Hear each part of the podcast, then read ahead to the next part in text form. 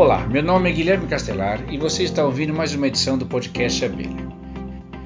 Este programa faz parte de uma série de entrevistas que fizemos com os coordenadores das pesquisas sobre polinizadores no Brasil e que foram financiados pela chamada pública número 32/2017 CNPq, MCTIC, IBAMA e Abelha.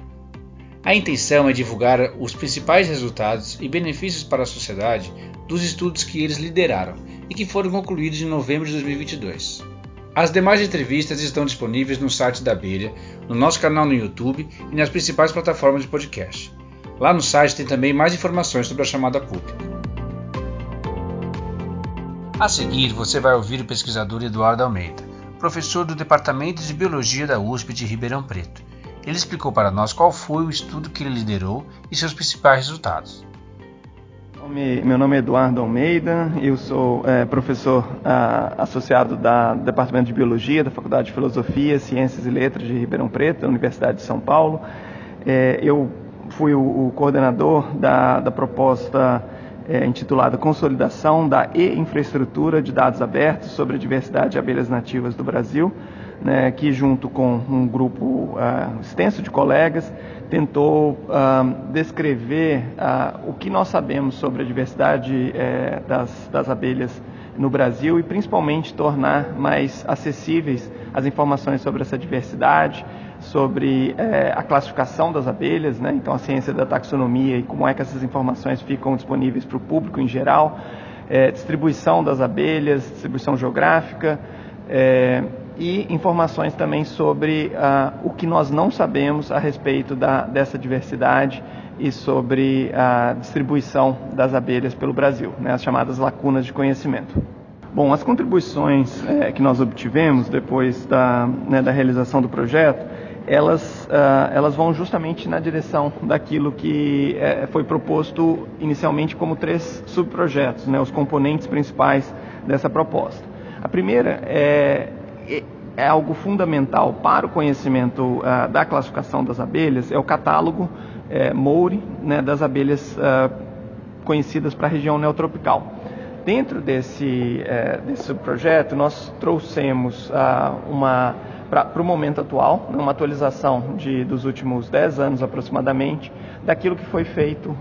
na descrição de novas espécies, é, resolução de problemas da, taxonômicos, é, melhoramos também a disponibilização da, de, de, informações sobre a distribuição. Né? Então a gente conhecia a distribuição de cada espécie por estado é, da federação e agora para as abelhas é, que ocorrem no Brasil a gente tem informações sobre sua distribuição em municípios é, e principalmente mais importante nesse para ser destacado é, a, é, é, é, o grau de confiança que nós podemos ter sobre as informações taxonômicas. O segundo é, a plataforma Species Link né, uma plataforma que vem sendo mantida há décadas uh, pela, pelo CRIA e que uh, permite que coleções e pesquisadores disponibilizem informações sobre a diversidade das abelhas uh, presentes nas coleções e que vão representar então eh, com, como as espécies elas se distribuem no ambiente. Né? Então são dados georreferenciados e que vão nos dar essa, eh, esse panorama né, do que existe eh, na, na, né, tá disponível dentro dos acervos biológicos. É, e o terceiro é, é, é, foi a criação de um sistema novo de informações chamado Sistema Lacunas, que permite então cruzar os dados ah, presentes nessa plataforma, né, Species Link, com o catálogo ah, que vai ter informações completas sobre toda a diversidade da região, para tentar encontrar quais são as partes do território é, brasileiro onde existem claramente discrepâncias entre o que deveria ser conhecido sobre diversidade de distribuição e o que efetivamente está disponível nas plataformas de, é, de dados é, hoje, hoje, disponíveis, né, com grau de conhecimento é, daquilo que está digitalizado nas, nas, pelas coleções. Eduardo Almeida também falou para nós como é que essa pesquisa pode contribuir na definição de políticas públicas que possam ajudar na conservação das abelhas de, e outros polinizadores. Esse trabalho tem um impacto que eu diria, pelo menos em duas, duas ações principais né, de políticas públicas e decisões que podem ser tomadas é, nessa, nessa,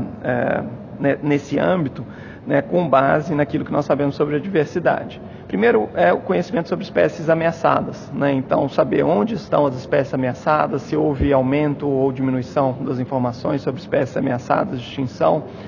é, conseguir elaborar é, novas listas que tragam esse conhecimento sobre o grau de ameaça das espécies, isso é essencial com base no conhecimento de distribuição de informação sobre a presença é, dessas espécies em é, na, na, nas coleções biológicas, né, que vai ser um espelho daquilo que é feito pela, pela pesquisa de levantamentos pelo, ah, por qualquer região geográfica. A segunda vai ser a definição de políticas públicas relacionadas a polinizadores especificamente, é, sobre definição de quais são os polinizadores presentes numa região que podem ser usados, por exemplo, é, o manejo de espécies de abelhas sem ferrão, é, ou manejo ah, de qualquer outra espécie, ou a, a, compreensão sobre serviços de polinizadores, tudo isso depende de um conhecimento sobre quais são as espécies que existem numa região ah, e ah, quais, quais seriam as alternativas para qualquer eh, decisão né, de, de, de, manejo ou tomada de, eh, de ações né, no âmbito da, das políticas públicas. Se você for elencar um público-alvo, assim, tipo, que vai ser beneficiado por essas esse trabalho e tal, quem você elencaria e qual seria o principal benefício? É, se for elencar um uh, público-alvo, é, eu, eu, pensaria na, nas pesquisas ou pesquisadores que estão se voltam né, para a compreensão dos serviços de polinização, porque os serviços de polinização eles dependem né, é, de agentes que vão ser, é, no caso dessa, dessa pesquisa pensados como os agentes, os insetos, em especial as abelhas, e sem um conhecimento claro sobre sua diversidade, sua distribuição, é, o reconhecimento né, de quais são os, as espécies que efetivamente estão participando desse processo de polinização, quais seriam as, as ações necessárias para é, para a conservação e para o manejo dessas espécies, elas seriam inócuas, né? porque nós precisamos saber quais são os, os, os elementos né, da diversidade biológica de interesse para que a gente possa ter qualquer a, é, atividade de pesquisa envolvendo essas, essas, é, esses organismos. E para a sociedade como um todo, assim, qual é a importância disso de pesquisa? Para a sociedade como um todo, eu acho que é uma, é, uma percepção do tamanho da, é, da, da, da, comunidade de insetos que vai participar de um processo grande que é esse de, é, de polinização e de serviços ecossistêmicos é, né, diretamente relacionados à polinização. É, eu acho que a, a, sociedade como um todo, se nós falarmos de abelha, é, pod poderia ter como uma, uma ideia, eu acho que bastante consolidada, que existe uma ou poucas espécies de abelhas que participam disso.